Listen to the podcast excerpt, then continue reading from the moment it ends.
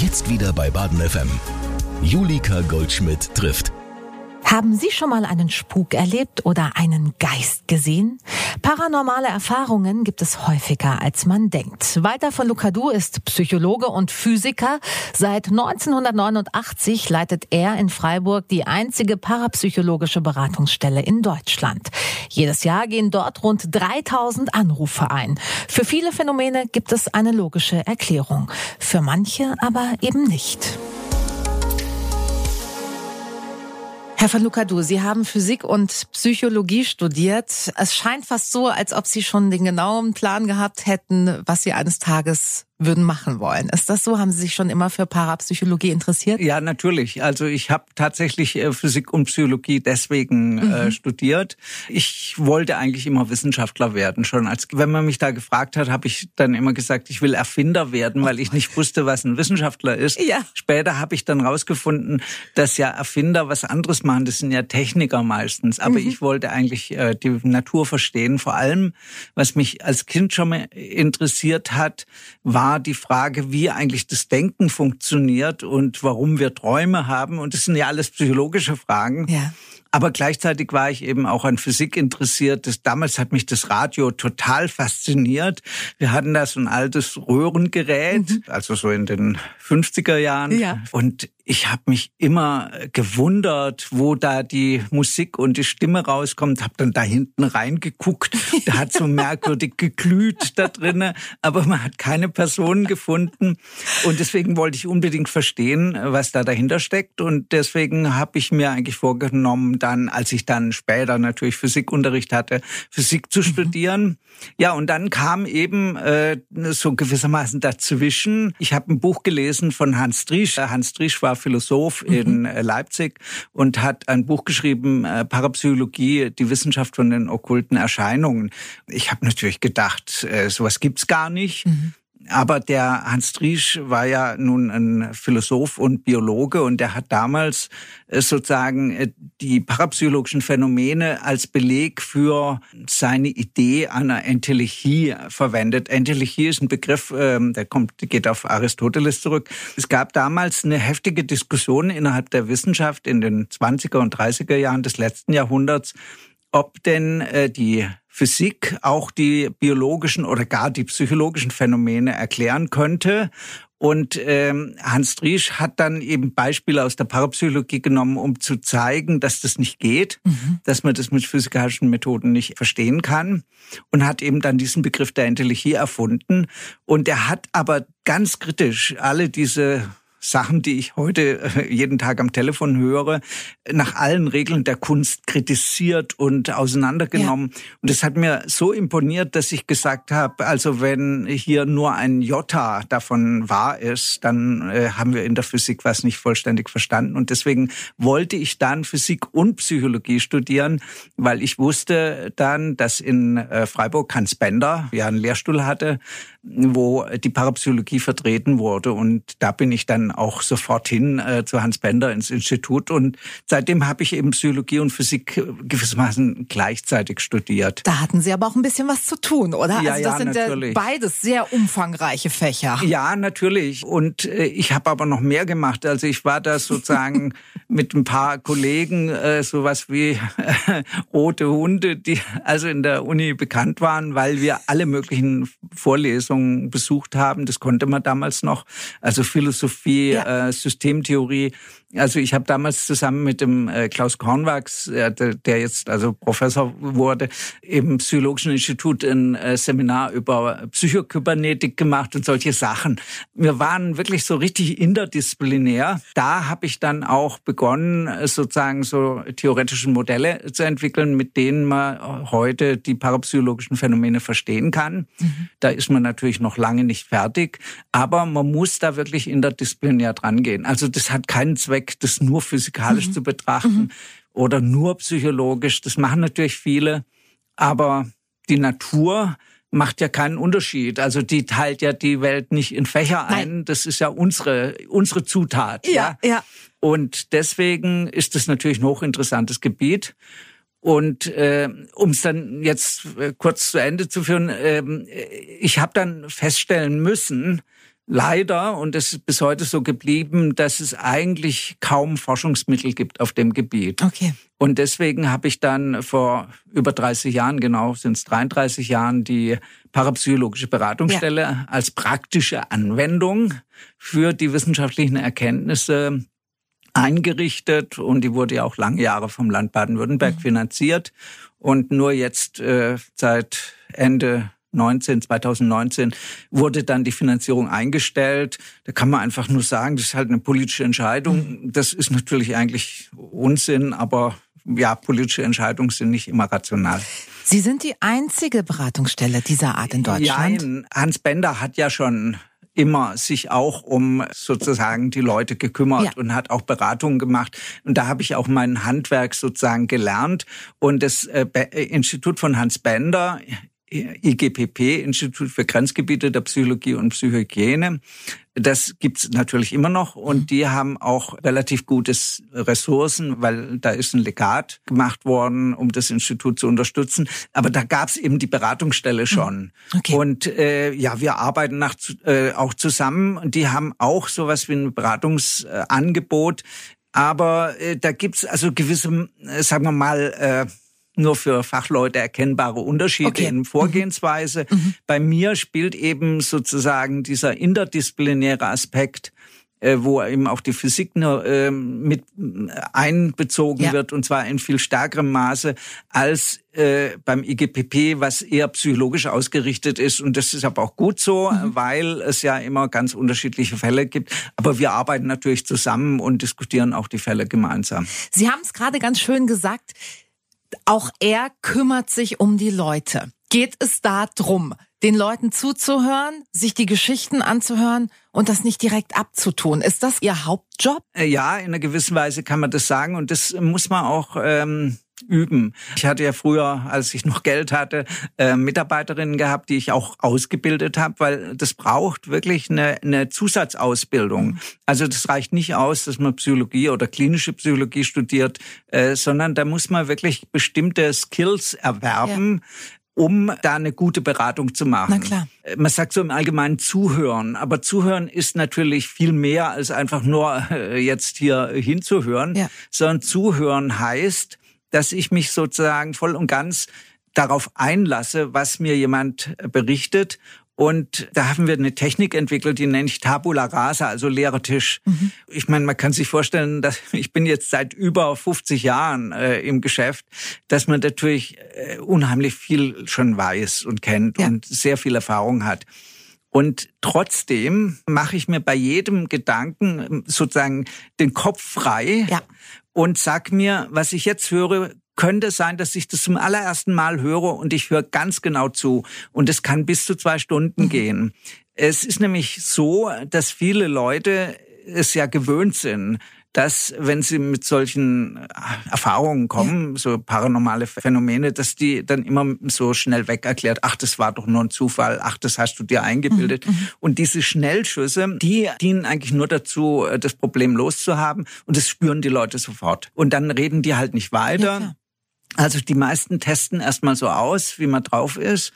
Und da ist diese Tabula Rasa Technik unbedingt notwendig. Und deswegen äh, ist das eigentlich äh, das wichtigste Tool, das wichtigste mhm. Werkzeug, um überhaupt so eine Beratung machen zu können. Das muss man aber richtig trainieren. Wenn jemand etwas berichtet, ja, wie zum Beispiel ein Spukphänomen, wo man sagt, es kann ja eigentlich nicht sein. Ich bin ja schon in Wohnungen gestanden, das sah es aus, als hätte eine Bombe eingeschlagen und die Leute sagen, das haben wir nicht gemacht. Da sagt man sich sofort, ja, was ist hier eigentlich los? Ja. So. Und wenn jemand sowas berichtet, dann geht bei uns im Gehirn so automatisch äh, so ein Mechanismus los, nennt man kognitive Dissonanzreduktion nach einem Psychologen Festinger. Und zwar äh, fallen einem dann lauter Argumente ein, die sagen, ach, das ist doch nur. Zum Beispiel eine kognitive Dissonanz ist, wenn man zum Beispiel einem Raucher sagt, hör mal, das ist doch gesundheitsschädlich, dann sagt der prompt, ja, aber der Helmut Schmidt, der ist auch 90 geworden. Und das ist eine Reduktion der kognitiven Dissonanz. Das heißt, man will das Problem loshaben mhm. und nimmt das erste Beste und sagt, ach, das wird schon gewesen sein. Und das ist meistens falsch, mhm. weil das die Leute sich selbst schon überlegt haben und es verhindert den Dialog. Mhm. Und deswegen ist das eigentlich der wichtigste Einstieg und das muss man richtig trainieren. Also das äh, fällt nicht vom Himmel. Also man muss sich wirklich frei von allen abspulenden Systemen machen, die normal sind und frei von den natürlichen Erklärungen und wirklich wie ein blankes Blatt Papier da reingehen. Genau Tabula so. rasa. Ja, ganz genau. Sie haben Spuk erwähnt. Was ist ein Spuk, Herr von Ja, also Spuk ist natürlich eine volkstümliche Beschreibung ja. für alles Mögliche, was man nicht versteht. Also dazu gehören also die üblichen Verdächtigen wie äh, alte, äh, was Landschlösser und so weiter in England und so weiter und Burgen, auf denen die weiße Frau umgeht, hier in Freiburg, äh, ja. Colombi-Schlösschen und so weiter.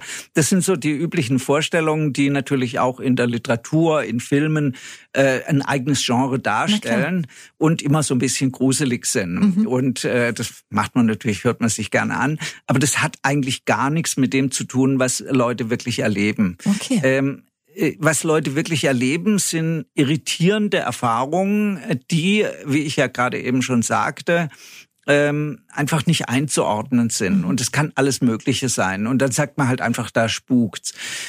Im engeren Sinne ist das dann etwas, wo sich Dinge bewegen, wo Geräusche auftauchen, die niemand gemacht hat. Und das muss man natürlich alles untersuchen. Also das ist dann eine physikalische Aufgabe. Sind da Marder im Gebälk? Sind da Luftblasen in der Heizung? Mhm. Oder mein berühmtes Beispiel, wo also eine Stimme aus dem Teekessel kommt, ist da ein Radiosender in der Nähe, der so eine starke äh, Sendeleistung ja. hat, dass das, dass das wie ein Radio funktioniert und solche Sachen. Also das heißt, da muss man wirklich richtig physikalisch drangehen. Und äh, ich sage ja, die Alltagsphysik ist alles andere als einfach. Mhm. Das ist äh, schon früher mal ein Spezialgebiet von mir, auch in der Physik schon gewesen. Und ähm, äh, die Alltagsphänomene sind häufig schwer zu durchschauen. Und die Leute haben natürlich so eine Art Grundwissen von der Schule, was sein kann und was nicht. Und das nennt man nach dem englischen äh, Philosophen äh, C.D. Broad die Basic Limiting Principles. Also das, was man in der Schule gelernt hat, das wird ja auch nicht hinterfragt. Das ist einfach so. Ja. Also dass das Glas sich jetzt nicht von alleine äh, da erhebt und durch die Luft schwebt, das, das gibt's nicht. Mhm. Und äh, wenn Leute aber sowas erleben, dann sagen die halt, das ist ein Spuk. Ähm, wenn man jetzt alle Möglichkeiten einer naja, sagen wir mal, konventionellen Erklärung ausgeschlossen hat, dann bleibt eben immer noch ein erstaunlich großer Rest übrig. Und Erst wenn die äh, Betroffenen das alles schon abgecheckt haben, also da waren schon Techniker da und die Polizei und die Feuerwehr und hat alles untersucht, erst dann kommen die ja zu mir. Deswegen ist da schon die halbe Arbeit gemacht. Ja. Und dann geht's eben darum, und jetzt äh, kommt natürlich das Entscheidende, und deswegen nennen wir das auch nicht Spuk, wir nennen das Embodiment-Störung. Das, das ist so sowas wie eine Inkompatibilität sozusagen, wie man sich sozusagen wohlfühlt in mhm. seiner Umgebung. Mhm. Und das führt manchmal zu solchen Phänomenen. Mhm. So, wie das im Einzelnen funktioniert, ist sehr kompliziert, aber wir haben wirklich ziemlich genau rausgefunden, dass es immer psychologische Bedingungen sind, die einen Spuk auslösen. Also das ist nicht das Haus, es ist nicht äh, äh, das englische Spukschloss, es ist äh, nicht äh, die weiße Frau, die umgeht okay. oder ähnliche Sachen. Da steckt auch kein Dämon, Teufel oder sonst was dahinter, sondern das sind äh, eigentlich, kann man sagen, äh, psychologische Bedingungen und die sehen die Betroffenen aber nicht. Das ist das Entscheidende. Äh, eigentlich, um es ganz kurz zusammenzufassen, würde ich sagen, ein Spuk ist sowas wie eine psychosomatische Reaktion. Mhm. Also wenn jemand zum Beispiel ständig Ärger mit dem Chef hat, dann Magenschmerzen Schmerzen ja. kriegt, aber es gar nicht weiß. Ja. Und er geht dann zum Arzt und dann sagt der Arzt, ja, sagen Sie mal, haben Sie irgendwo ein Problem? Das sagt er, nö. Mhm. Und deswegen schlägt es ihm auf den Magen. Mhm. Nicht die Probleme, die man kennt. Ja. Und beim Spuk ist es so, äh, dass das ist eigentlich eine gute Botschaft, dass manche Menschen äh, sozusagen das externalisieren können. Das heißt, die können das sich vom Hals halten, nach mhm. außen in ihre Umgebung abschieben. Und deswegen ist ein Spuk oder eben eine Embodimentstörung, das ist dann schon die richtige Beschreibung, ist eigentlich sowas wie eine psychosomatische Reaktion, die aber nicht im Körper stattfindet. Und das ist gut so, okay. weil die Leute da nicht krank werden. Das heißt, es ist keine psychische Störung. Nein, also dass das man ist genau. Also man hat ja lange geglaubt, dass Menschen, bei denen eben so solche Sachen passieren, dass die ähm, irgendwie nicht ganz recht im Kopf Ja. sind. Da gibt's äh, viel Literatur dazu. Da hat man gedacht, die leiden vielleicht an einer Schizophrenie Ja. Mhm. oder an Epilepsie und bilden sich das alles nur ein. Nee, was wir eben jetzt im Lauf der Jahre rausgefunden haben, das sind eigentlich Menschen, die ähm, haben eine absolut robuste Gesundheit. Mhm. Die sind weder somatisch, also weder körperlich noch psychisch krank, Mhm. sondern sind gerade in der Lage, die haben sowas wie ein psychisches Mhm. Immunsystem, sich die Dinge vom Hals zu halten. Und jetzt möchte ich mal dieses, diesen Embodiment-Begriff ein bisschen erklären, weil man nämlich dann versteht, warum das so ist. Mhm. Also das ist nämlich im Grunde ganz plausibel und auch vergleichsweise einfach zu verstehen, wenn man da einen richtigen Blick drauf wirft. Embodiment heißt ja, das ist ein Begriff aus der Kognitionspsychologie und übrigens auch der Robotik. Man verwendet den Begriff, der ist relativ neu. Der besagt nämlich, dass wir ja immer eingebettet sind in unsere Umgebung. Ja. Oder ganz genau, wenn man es jetzt genau betrachtet, unser Bewusstsein ist eingebettet in so unseren Körper. Unser Körper ist eingebettet in die Kleidung, in die Umgebung, in die Wohnung. Die Wohnung ist der Körper im erweiterten Sinne. Und deswegen spukt es natürlich meistens in Wohnungen, ganz Ja, klar. ja. Aber dann kommt das Haus dazu, dann kommt der Ort dazu, es kommt die Stadt dazu, das Land und ähm, alles andere auch. Und das ist aber nicht nur physikalisch gemeint, sondern auch psychisch. Da gehört die eigene Geschichte dazu, da gehört die eigene äh, Sprache, die Kultur dazu. Und das alles interagiert ständig mit mir, ohne dass ich es merke. Und das akzeptieren ja auch die meisten Leute. Also die meisten sagen, ja klar, ich bin embodied in meiner Kultur, in meiner Umgebung. Und da, deswegen gibt es ja auch den Begriff der Heimat. Ich fühle mich zu Hause, ich fühle mich hier verwurzelt. Und wenn diese Beziehung von mir selbst und meiner Umgebung gestört ist, wenn das gestört wird, wenn äh, wenn da äh, was dazwischen kommt und ich mich nicht mehr wohlfühle in meiner Haut oder ich fühle mich nicht mehr wohl in meiner Wohnung, weil irgendwas ist, ja. dann treten bei manchen Menschen, nicht bei allen, äh, solche Phänomene auf. Und das sind eben Menschen, die können externalisieren. Das ist auch ein Begriff aus der Psychologie, der besagt, wenn ich irgendwie ein Problem habe, dann gibt es zwei Möglichkeiten. Entweder sage ich, oh, hm, äh, ich bin selber schuld. Also wenn sie jetzt so ge- geblitzt werden, wenn sie Ja. zu schnell gefahren sind.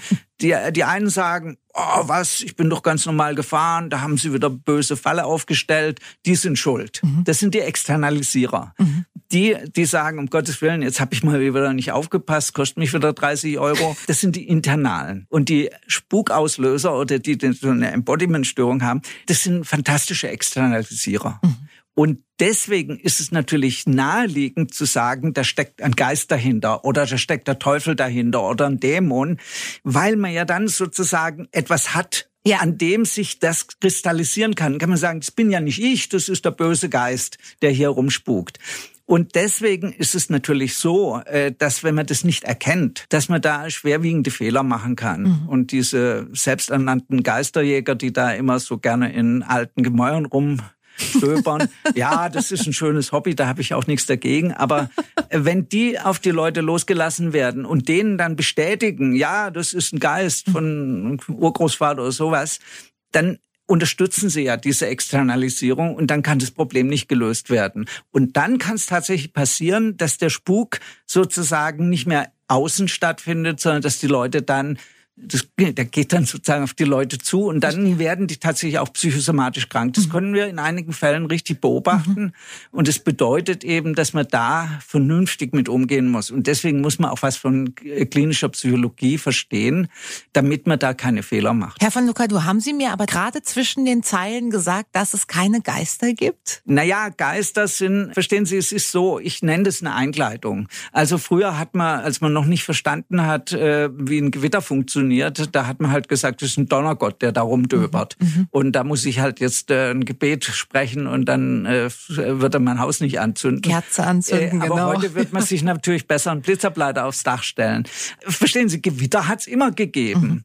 Und diese Einkleidung, die der Mensch benutzt, zu sagen, das ist der Donnergott, ist, jetzt muss man es wieder psychologisch verstehen, auch schon sowas wie ein Therapieansatz. Denn es ist ja so, wenn ich etwas erlebe, was ich gar nicht verstehen kann, dann äh, gibt es diese Angst vor dem Kontrollverlust, so mhm. nennt man das in der Psychologie. Ähm, das heißt, ich falle in ein riesiges Loch und ich kann mich auf nichts mehr verlassen und die Basic Limiting Principles, alles, was ich gelernt habe, sind sozusagen nichts mehr wert. Ja. Und das kann bei manchen Menschen wirklich eine richtige Traumatisierung hervorrufen. Und dann werden die also auch richtig krank. Weil und einfach die Unsicherheit und die Angst vor Ja, diesem genau. Unbekannten so groß ja, weil, wird. weil man, man denkt, jetzt habe ich überhaupt nichts mehr im Griff. Okay. Das ist zwar Mhm. falsch, aber das ist eben für manche Menschen so. Und deswegen ist es dann schon mal so eine Art Selbsthilfe zu sagen, ach ja, nee, nee, das ist der Donnergott, der, den muss man halt besänftigen. Mhm. Und deswegen kann ich auch sagen, na ja, das ist jetzt hier irgendwie der Geist von der Großmutter, die jetzt hier umgeht. Mhm. Dann habe ich erstmal Großmutter ist ja nicht so schlimm, ist ja noch ist ja noch greifbar in Ja. einer gewissen Weise. Dann habe ich äh, schon so eine Art Ansatz von Erklärung und dann habe ich nicht diese Angst vor dem Kontrollverlust. Mhm. Dann muss ich nur noch wissen, dann muss ich ja vielleicht äh, ein Gebet sprechen oder Mhm. muss die ins Licht schicken, das machen die Esoteriker und so. Und das ist ja auch gar nicht so schlimm, äh, wenn das dahinterliegende Problem nicht noch weiter kaschiert wird. Also wenn ich das Problem natürlich nicht lösen kann, weil ich sag, es ist ein Geist, dann hilft es auf Dauer nicht. Aber fürs Erste ist es mal so eine Art äh, Trostpflaster, Mhm. was sich die Leute selber auflegen. Und da habe ich auch nichts dagegen. Deswegen äh, sage ich nicht, Geister gibt's nicht, sondern Mhm. Geister sind eine Einkleidung für ein Phänomen, was man halt nicht durchschaut. Nehmen wir mal den Fall an, jemand verstirbt, ein nahestehender Mensch und die Hinterbliebene, der Hinterbliebene sieht diesen Menschen. Ja. Was ist das dann? Ja, also das kommt so häufig vor, dass man schon sagen muss, das ist eigentlich normal. Ah ja, Ja, also das wissen natürlich die meisten Leute nicht. Also weil die Leute nicht drüber sprechen, weil sie ja, sich schämen exakt. oder Nee, weil sie Angst haben, Oder sie Angst werden für verrückt Okay, erklärt. mhm. Also äh, eigentlich kann man sagen, wenn immer ich irgendwo einen Vortrag halte und ich berichte einfach genau darüber, Ja. dass es eigentlich normal ist, dass wenn man einen Angehörigen äh, verliert, Mhm. vielleicht durch Unfall oder sonst was, dass es eigentlich in 80 Prozent aller Fälle vorkommt, dass man den Betreffenden dann irgendwo stehen sieht oder Mhm. hört oder das Gefühl hat, dass der anwesend ist. Das ist so verbreitet. Also der mittlerweile verstorbene Kollege von mir, der Alan Haraldsson, der war Professor in Island. Und der hat es untersucht in Island und hat festgestellt, also dass 80 Prozent von allen Menschen, die nahe Angehörige verloren haben, sowas schon erlebt haben. Aber das ist wahrscheinlich dann ein psychologisches Phänomen, Ja, oder? und das kann man auch erklären. Und zwar ist es gar nicht so schwer. Äh, nämlich ist es so, wir nehmen ja die äh, Welt nicht unmittelbar wahr. Also wir nehmen die Welt nicht äh, so wahr, wie sie ist, sondern ähm, unser Gehirn erzeugt gewissermaßen ein Bild der Welt in unserem Kopf. Das nennt man kognitive ähm, äh, das ist eine mentale Repräsentation der Welt. Also das ist gewissermaßen Kino im Kopf. Und natürlich stimmt dieses Kino im Kopf mit der Welt recht gut überein. Das wird ja sozusagen ständig abgedatet, wie man auf Neudeutsch sagt. Das heißt, es wird immer mit der Umgebung sozusagen abgeglichen und deswegen ist es ziemlich realistisch. Aber wenn ich jetzt zum Beispiel, ich nehme jetzt mal einen konkreten Fall, da ruft mich eben die Polizei an, nachts um drei und ähm, sagt, ja, hier ist eine Frau, die hat uns geholt, die behauptet, sie sei der Geist ihres verstorbenen Mannes im Zimmer.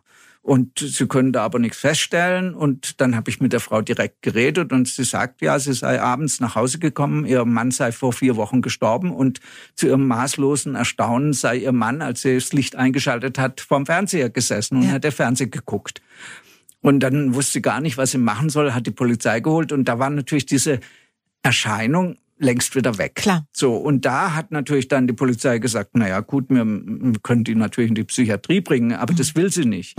Was natürlich die Polizei und die Frau auch nicht wussten, ist, dass das ganz normal ist. In ihrer mentalen Repräsentation, weil sie das immer so erlebt hat, sitzt, wenn sie nach Hause kommt, ihr Mann vorm Fernseher und guckt, guckt Fernsehen. Das ist gewissermaßen in der mentalen Repräsentation fest verankert. Und in, für einen Bruchteil einer Sekunde wird es einfach sozusagen korrigiert. Also so, Ja. wie wenn Sie jetzt zum Beispiel einen Text lesen und da sind Fehler drin, dann sehen Sie die meistens Ja. nicht, weil ihr, Ihre Wahrnehmung, also Ihre kognitive Repräsentation kennt natürlich die Wörter Ja. und ersetzt sofort die fehlenden Buchstaben und es macht natürlich unser unsere mentale Repräsentation automatisch. Verstehe. also nicht. wenn ich ein Bild sehr gewöhnt bin sozusagen, genau. dann kann es sein, dass mein Gehirn das äh, auch in einer anderen Situation so also, spiegelt. Ja, genau. Sie kenne. ist ja gewöhnt. Sie, sie mhm. kommt zur Tür rein, das mhm. ist ihr Mann am Fernseher und jetzt ist er aber nicht mehr da. Das weiß sie natürlich. Okay. Aber für einen Bruchteil äh, wird diese Wahrnehmung sozusagen hineinprojiziert. Ja. Und dann merkt sie natürlich, kann ja nicht stimmen und dann verschwindet es auch. Das ist Wie lange also, kann das dauern? Also sind das Sekunden naja, das ist unterschiedlich. Oder? Ja, das sind meistens nur ein Bruchteil einer ja. Sekunde. Ah ja, okay. Weil, ah ja, das ist so wie so ein naja, so ein Flashback zum Beispiel. Ja, ja. Also das heißt, es ist ganz kurz, manchmal dauert es auch länger. Es mhm. gibt auch äh, Fälle, wo jemand dann mit dem Geist in Anführung äh, sich unterhalten hat mhm. und gesprochen hat. Also das ist unterschiedlich, aber es ist sehr verbreitet. Also jetzt kommt es ganz drauf an. Also wenn jetzt diese Frau ein gutes Verhältnis mit ihrem Mann hatte und so und äh, noch sehr trauert, dann wird man ihr natürlich nicht sagen, hier, das ist ein, ein kognitives Problem, sondern dann sage ich den Leuten, na ja, gut, betrachten Sie so als Abschiedswinken äh, mhm. nochmal. Sie konnten Ihren Mann nochmal sehen. Es ist alles gut. Aber stellen Sie sich vor, äh, die Frau, ähm, äh, ja, der Mann war irgendwie ein fürchterlicher Haustyrann, hat mhm. die Frau immer gequält und sie ist eigentlich ganz froh, dass er nicht mehr da ist. Und dann kommt so ein Geisterjäger und sagt, das ist der Geist ihres verstorbenen Manns. Ja. Die hat kein schönes Leben mehr, ja, ja, weil klar. die dann sagt, ja, jetzt quält er mich auch noch aus dem Jenseits. Und deswegen muss man da wirklich sehr genau hinschauen, mhm. was man da den Leuten sagt. Denn alles, was man in so einer Situation sagt, wird ja im Sinne dieser kognitiven Dissonanztheorie sofort aufgegriffen mhm. und gewissermaßen als Erklärung benutzt. Ja. Auch wenn es gar nicht stimmt. Ja. Und äh, deswegen muss man hier sehr sorgfältig vorgehen. Weil die Leute einfach in, ist ja eine Ausnahmesituation, wahrscheinlich auch sehr empfänglich sind, Ja, natürlich, oder? ganz ja. genau. Mhm. Also äh, schauen Sie, wenn, wenn, wenn Sie sich äh, was auf den Daumen gehauen haben mit dem Hammer und es mhm. tut richtig weh, mhm. sind Sie für jeden dankbar, der ein Pflaster drauf macht. Total. Und auch dann, wenn es vielleicht gar nicht hilft, ja, ja, oder so. Das ist ganz natürlich. Ja. Also da muss man sich auch nicht für schämen. Ähm, aber das ist gegenwärtig das Problem dass eben ähm, jetzt in den letzten Jahren äh, mit dem Entwicklung des Internet da eben sehr, sehr viel Desinformation verbreitet wird. Und das ist aber für Mediziner genau das gleiche Problem. Mhm. Also die Mediziner sagen ja auch, die Leute kommen mit einer fertigen Diagnose ja. und sagen, ich will das und jenes, verschreiben Sie mir das und das, ich habe das und das, mhm. ohne eine Untersuchung gemacht mhm. zu haben. Mhm. Und da wird natürlich dann die Arbeit schwieriger, weil man dann erstmal die ja akzeptierten scheinbaren Erklärungen wieder langsam sozusagen abbauen muss. Ja, und das äh, erfordert dann auch viel Zeit und Überredungskunst, den Leuten klar zu machen, dass es möglicherweise auch eine vernünftigere Erklärung gibt. Sie sind seit vielen, vielen Jahren tätig, Herr van Lucador. Wenn man über Sie liest, im Internet zum Beispiel, dann werden Sie ja aber in der Tat gerne in der Überschrift als Geisterjäger betitelt. Ärgert Sie das? Na, ärgern tut mich schon lang nichts mehr. also es ist eigentlich erstaunlich. Ähm, äh, also manchmal, ich meine, das ist ja jetzt hier ein sehr differenziertes Interview, aber manchmal bin ich wirklich überrascht, was da noch übrig bleibt. Also mhm. wenn so ein Interview dann geschnitten wird und mhm. dann bleiben zwei Sätze übrig.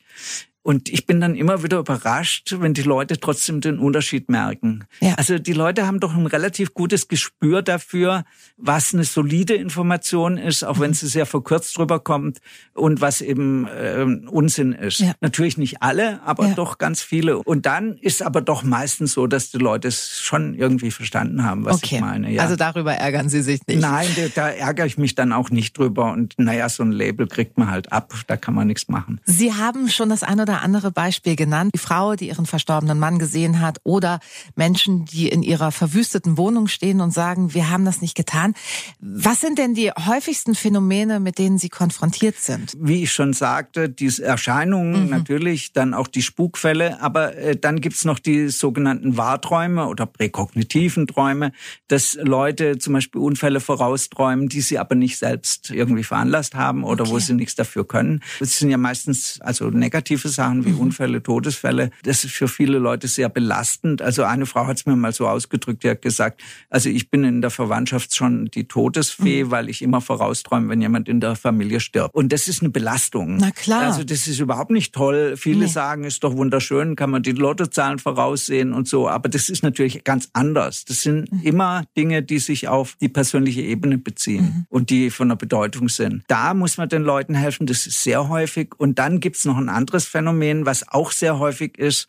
Das ist dieses, was ich als Verhexungssyndrom bezeichne. Und das ist überhaupt ein richtiges Tabu. Und da leiden wirklich sehr viele Leute drunter. Also das ist oft so, dass ja Leute, die krank sind und äh, so auf dem alternativen Medizinmarkt, also was geistige Heilung, alles Mögliche angeboten wird, dann denken, na ja, Schulmedizin kann mir nicht helfen, jetzt gehe ich halt mal zu einem Heiler. Mhm. Und da ist ja im Prinzip nichts gegen einzuwenden. Man kann ja sagen, allein, das weiß man auch, allein die Zuwendung, mhm. allein, dass ich mal die Hand auflege, weiß jede Mutter, wenn sie ihr Kind ja. äh, beruhigt. Das hilft natürlich. Und da wird dann gesagt, das ist ein Placebo-Effekt. Aber das ist nicht so einfach. Mhm. Es ist nämlich ein tatsächlicher Effekt. Und der kommt dadurch zustande, wenn es gut läuft, dass der Heiler oder die Heilerin äh, gewissermaßen für eine bestimmte Zeit so eine Art, äh, wir nennen das Verschränkung, Zusammenhang mit dem Patienten eingeht. Mhm. Der Sigmund Freud hat das als Übertragung bezeichnet. Aber das ist so ein ganz inniges Zuwendungsverhältnis von beiden.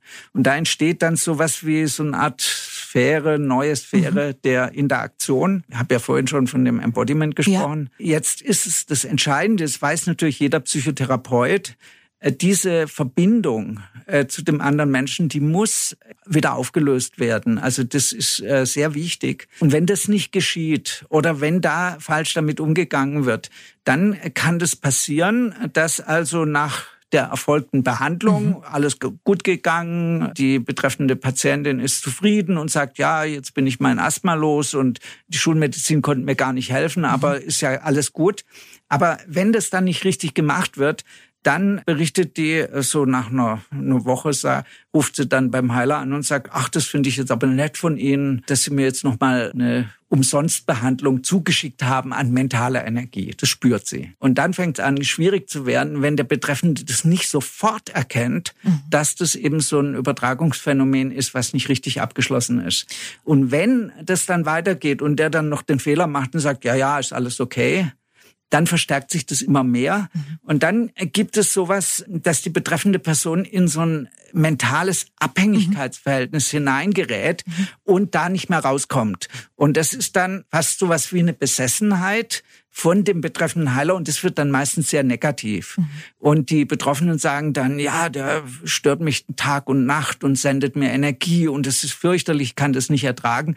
Viele gehen zur Polizei, manche gehen so weit, dass sie sich eine Pistole kaufen und den entsprechenden erledigen wollen. Das ja also das ist eine richtig schlimme Störung. Und die passiert recht häufig. Das große Problem ist, dass die Leute, wenn sie das dem Arzt erzählen oder dem Psychiater, der sagt dann, naja, das ist eine paranoide Störung. Ja, ja. Aber es ist keine paranoide Störung. Es ist eine nicht richtig abgeschlossene zwischenmenschliche Beziehung die, äh, das habe ich jetzt nur als Beispiel ja. zum Heiler gebracht, die kann aber in allen möglichen Beziehungen okay. auftreten. Dann ist die betreffende Person regelrecht verhext von mhm. der Person, die das gar nicht weiß unter Umständen. Und dann entstehen natürlich fürchterliche Konflikte, äh, typischerweise kriegen dann die Leute äh, sozusagen Hausverbot bei dem Heiler, der sagt, ich habe da nichts mit zu tun, ja, die Frau ja. ist ja äh, psychotisch ja. und so weiter. Und dann geht's den Leuten richtig schlecht und die sind hinterher kränker als zuvor. Aber wie kann man denn den Unterschied machen? Weil das sind ja durchaus auch Symptome, die bei einer Psychose oder bei einer ja, genau. Paranoia genau. auftreten können. Ja, genau. Wo ist der Unterschied zu erkennen? Ja, das äh, kann man feststellen. Ja. Also das ist natürlich differentialdiagnostisch nicht so einfach. Mhm. Aber ich habe darüber auch einiges publiziert, mhm. äh, wo man den Unterschied feststellen kann. Es gibt typische Unterschiede. Und zwar ein wichtiger Unterschied besteht genau darin, dass die Betroffenen immer sagen, ich bin doch hoffentlich nicht verrückt geworden. Also die zweifeln das, an ihrem okay. eigenen Verstand.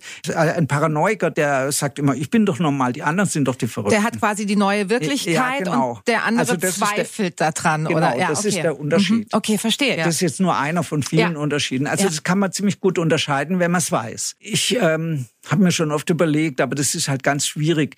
Man müsste das eigentlich, dieses Verwechslungssyndrom als eigene Störung im ICD-10 aufnehmen, mhm. weil es so häufig vorkommt. Aber das ist halt ein schwieriges Verfahren. Also es gehört aber zu den sogenannten dissoziativen Störungen. Ich würde gerne noch mal kurz mit Ihnen über die Wahrträume ja, sprechen. Genau. Kann man dieses Phänomen auch erklären oder ist das was, wo man wirklich an die Grenzen kommt und sagt, also so weit sind wir noch nicht? Ja, in einer gewissen Weise haben Sie recht. Ähm, tatsächlich sind die Wahrträume, die ja so häufig vorkommen, äh, wirklich so eine, eine Zumutung. Mhm. Und zwar, weil wir ja nicht davon ausgehen, dass wir jetzt die Zukunft voraussagen ja. können. Also wenn wir sie nicht errechnen. Also wenn ich jetzt äh, jemand, der betrunken ins Auto steigt und ja. sagt, äh, pass mal auf, du machst heute noch einen Unfall, wenn du so fährst, das ist ja natürlich dann kein Wahrtraum, sondern ja. das ist eine Schlussfolgerung. Ja.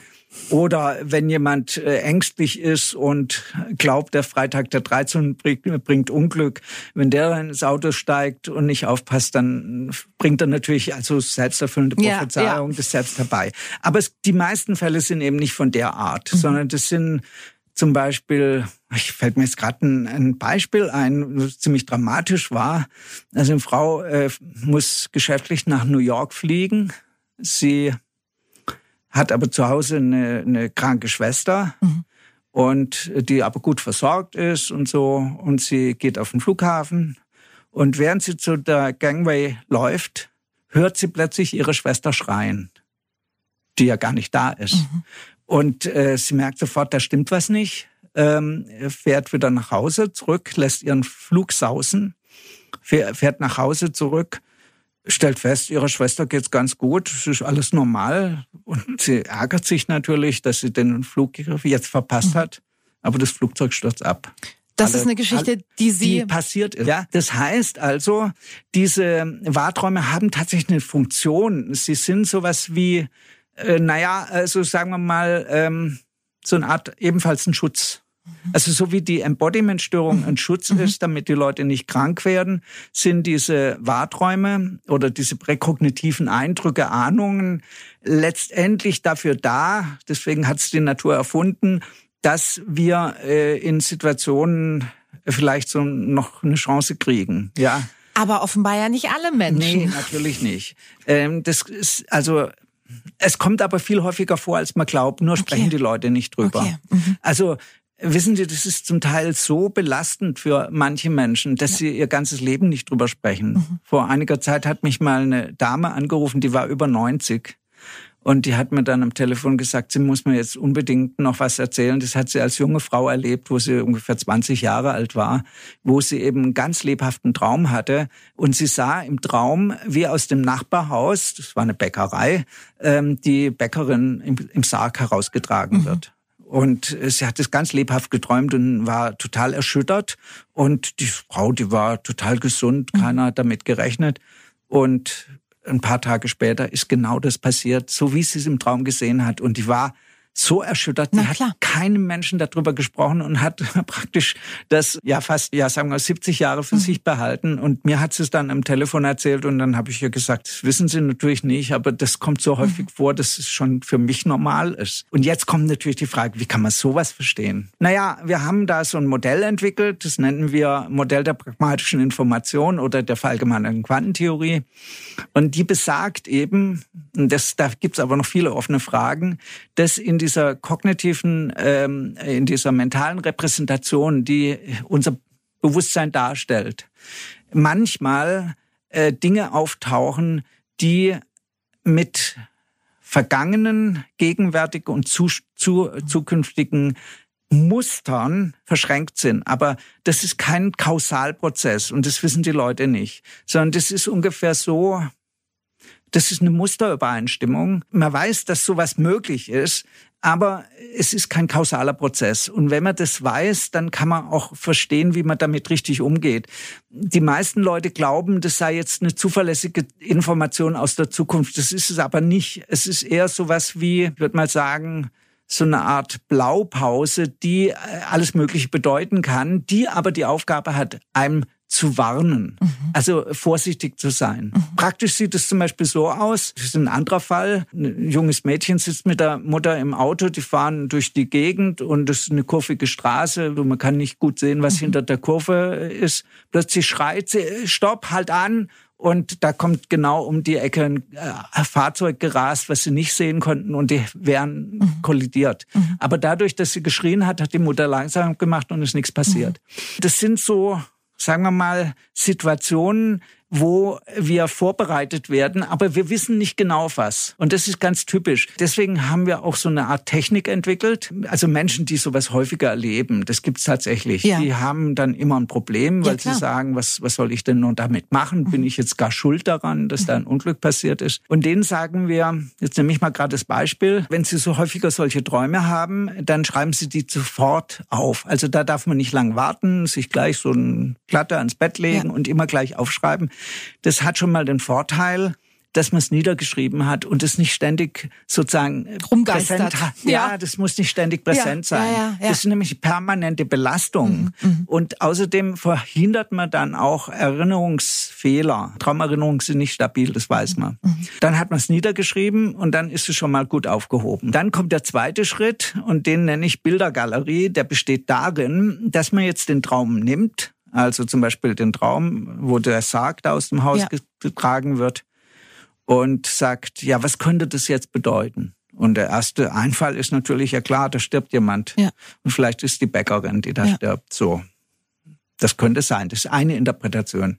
Es könnte aber auch eine andere Interpretation sein. Es könnte sein, meinetwegen, man zerstreitet sich mit der Bäckerin, mhm. weil die zu viel Geld verlangt fürs Brot mhm. und man will sich nicht mehr sehen, geht da nicht mehr einkaufen. Die ist für mich gestorben. Träume ah, ja. sind ja häufig okay. so ja, ähm, ja. symbolisch. Das ist die zweite äh, Interpretation. Mhm. Die dritte könnte sein, der Laden macht zu, ist nicht mehr da. Ja.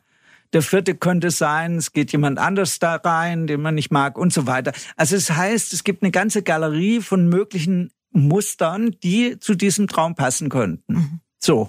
Und dann lässt man sich auch immer noch einen Rahmen offen, falls einem noch was einfällt. Da kann man sich dann schon ein bisschen Zeit lassen und man kann auch ein bisschen, so ein bisschen in sich rein lauschen, welche Symbole verwendet eigentlich mein Unbewusstes, um Dinge darzustellen. Mhm. Ja, da spielen also häufig so Sprachwitze eine Rolle. Mhm. Ja, ist für mich gestorben zum Beispiel. Ja. Der dritte Schritt besteht dann darin, dass man sich einfach auf alle Situationen vorbereitet und sagt, aha, also gut, äh, wenn es jetzt da mal Streit gibt, dann werde ich das mal nicht so eskalieren lassen. Mhm. Na, wenn sie tatsächlich stirbt, dann weiß ich ja, hm, vielleicht kann ich ja mal einen Tipp geben, dass sie mal zum Arzt geht. Vielleicht ja. hat sie was, was man nicht sieht oder nicht weiß. Oder wenn sie wegzieht, mal gucken, wo der nächste Bäcker ist und so weiter. Also das heißt, äh, ich kann dann aufgrund von diesen Muster, von den Szenarios mich vorbereiten. Mhm und dann habe ich eigentlich schon alles getan, was ich tun kann. Und was dann interessant ist, also wir haben diesen Rat schon wirklich Tausenden von Leuten gegeben und die sagen dann hinterher, na ja, jetzt bedrückt mich's nicht mehr, denn ich habe ja alles getan, was ich tun konnte mhm. und manchmal lag ich zwar daneben, aber ähm, eigentlich hätte ich ja sehen können, dass es so gemeint ist. Aber es macht ja nichts, weil in allen Fällen habe ich mich ja für alles vorbereitet. Ja. Okay. Und dann habe ich meinen Horizont er erweitert mhm. und nicht, wenn ich mich auf eine einzige Interpretation festlege, da verenge ich meinen Horizont. Und genau dafür sind diese Ahnungen und Wahrträume da. Aber Sie haben ja gerade oder vor einigen Minuten von der einen Dame berichtet, die sich schon fast als Hexe gefühlt hat, weil ja. immer, was sie geträumt hat, in Erfüllung gegangen ist und Menschen gestorben sind. Ähm, hat so jemand dann auch das Gefühl von der Verantwortung eben gegenüber ja. der Umgebung.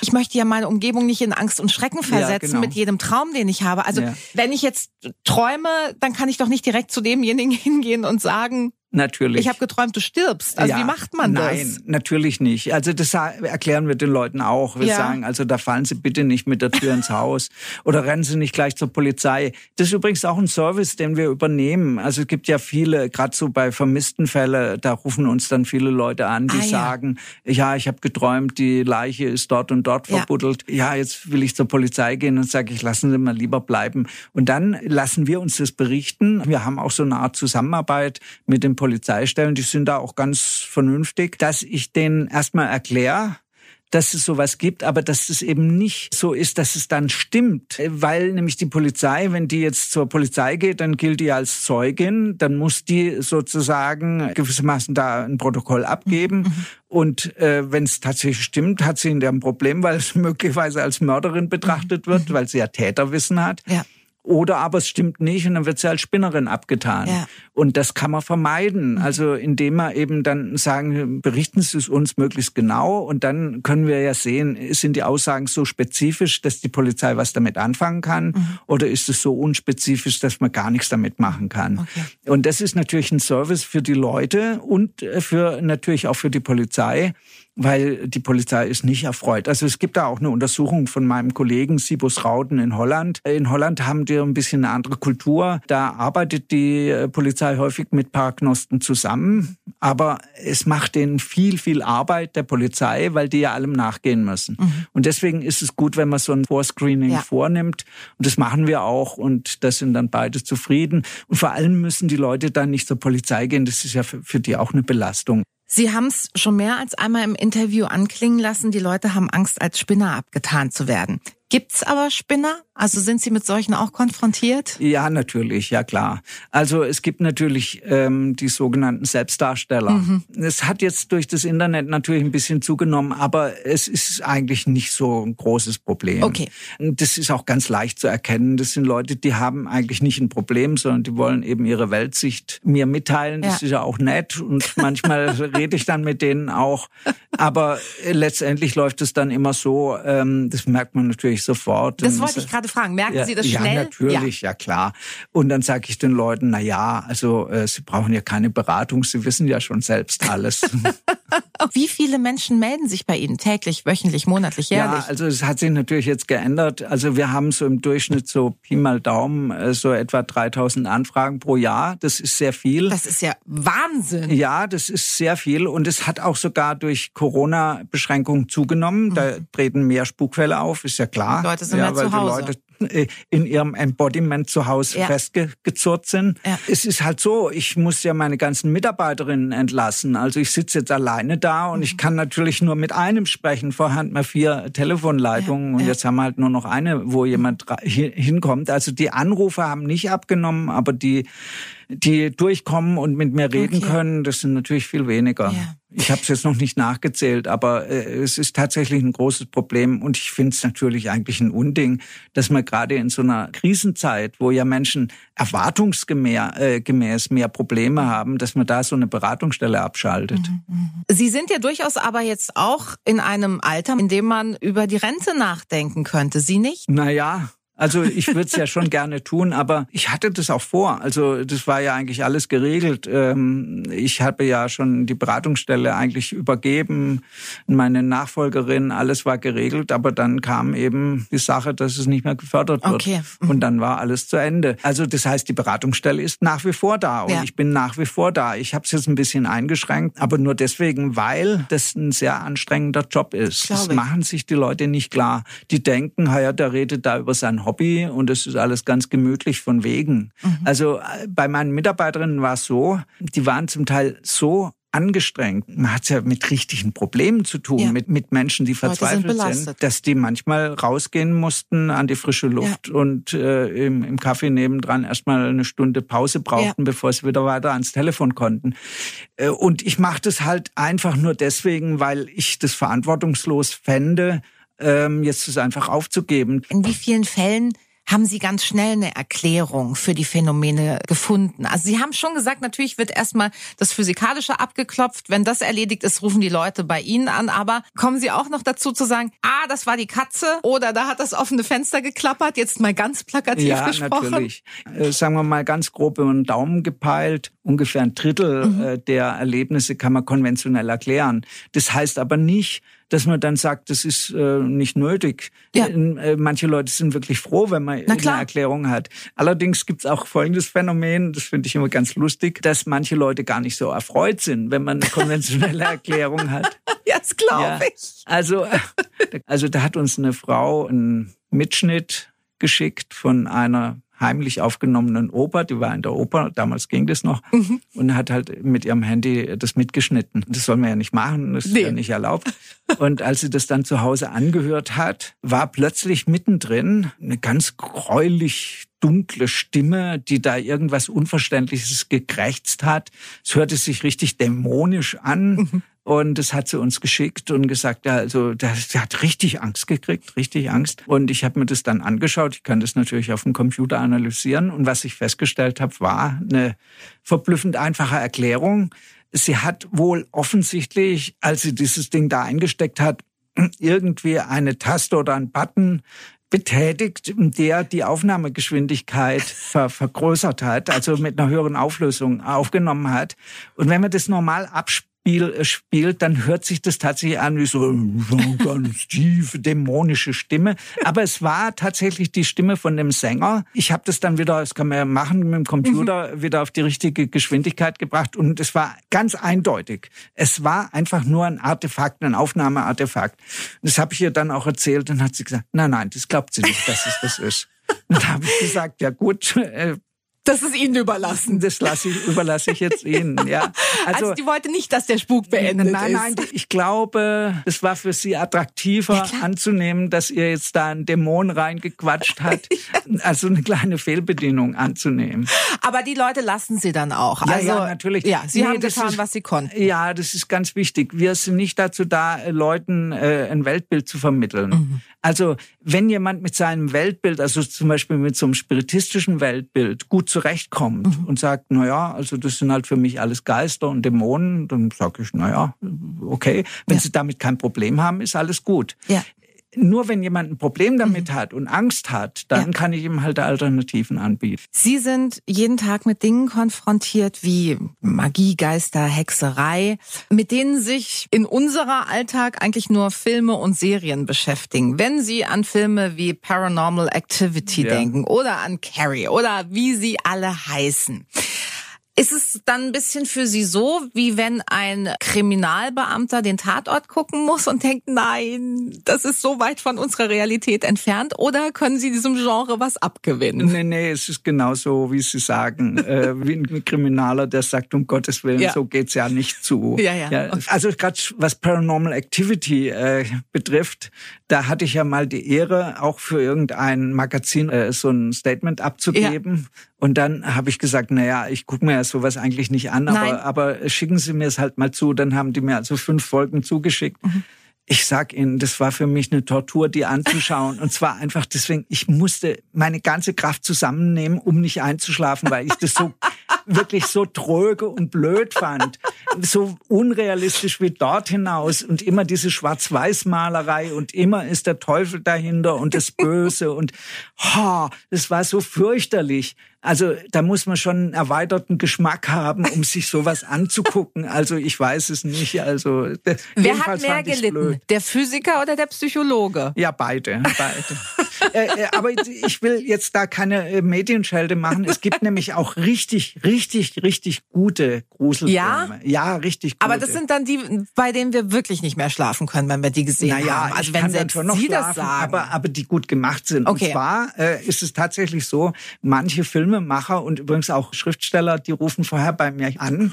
Ah, okay. Es gibt sogar einen ganzen Roman, wo ich drin auftauche, äh, die mich dann um Rat fragen, wie sie es machen sollen, mhm. dass es wirklich gut aussieht. Ja. Ah, okay. Und also ein Film, den ich wirklich sehr gut äh, finde, das heißt, äh, das, das heißt das Waisenhaus. Das ist ein okay. spanischer äh, äh, Filmemacherin, die mhm. das gemacht hat.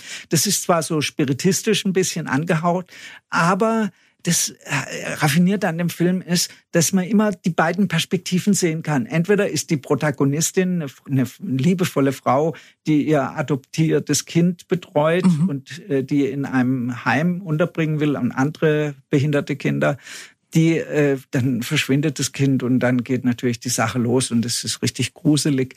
Und da ist immer so die zwei Perspektiven. Ihr Mann, der ist auch Arzt und der vertritt sozusagen die, die rationale Position. Okay. Sagt, Mhm. du bist über, überreizt, das bildest du dir nur ein. Und dann ihre Position, die, die sozusagen die, das Leiden der Kinder im Vordergrund steht. Und es wird immer so hin und her gespielt. Es ist ganz großartig gemacht. Der war nur relativ kurz im Kino, Okay. aber ist sehr empfehlenswert. Und haben Sie sich gegruselt? Also sind Sie noch in der Lage, sich zu gruseln mit all Ihrem Wissen? Naja, das ist ungefähr so, wie wenn Sie jetzt so einen Unfallmediziner fragen. Ja. Gruseln Sie sich, wenn Sie da äh, verletzte Leute auf der Straße Ja. zusammensuchen müssen, dann würde ich sagen, nee, da gruselt man sich nicht, sondern das sieht man unter einem professionellen Ja, ja. Aspekt. Ja. Und da äh, kommt sofort sozusagen der Gedanke, was ist hier richtig, was hätte man jetzt tun sollen? Wie Sie hätte, sind in der Analyse. Also, ja, also was hätte ich jetzt zu dieser Frau gesagt?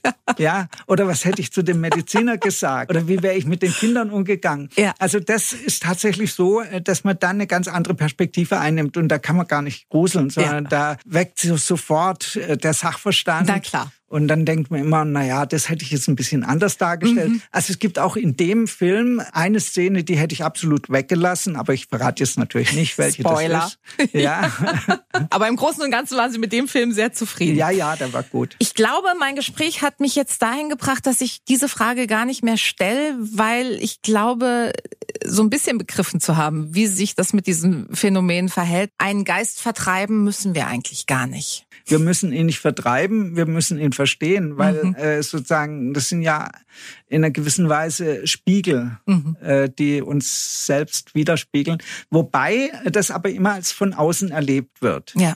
Und das äh, ist aber in der Psychologie bekannt. Das sind eben dissoziative äh, Mechanismen, die übrigens ähm, auch keine Krankheit darstellen, sondern sind eigentlich Schutzfunktionen, dass man eben Probleme externalisieren kann. Aber es ist äh, wichtig, die Probleme zu verstehen. Herr von Lucadou, ich bedanke mich ganz, ganz herzlich bei Ihnen. Ich habe wirklich viel gelernt. Vielleicht traue ich mich mit diesem neuen Wissen sogar Paranormal Activity zu schauen. Ich habe es nämlich bislang nicht über den Trailer hinaus geschafft, weil ich mich sehr gegruselt habe. Aber wenn Sie als Experte sagen, das ist so drüber, dann traue ich es mich vielleicht doch. Vielen Dank. Ja, bitte. Julika trifft. Das ist der Talk für Baden.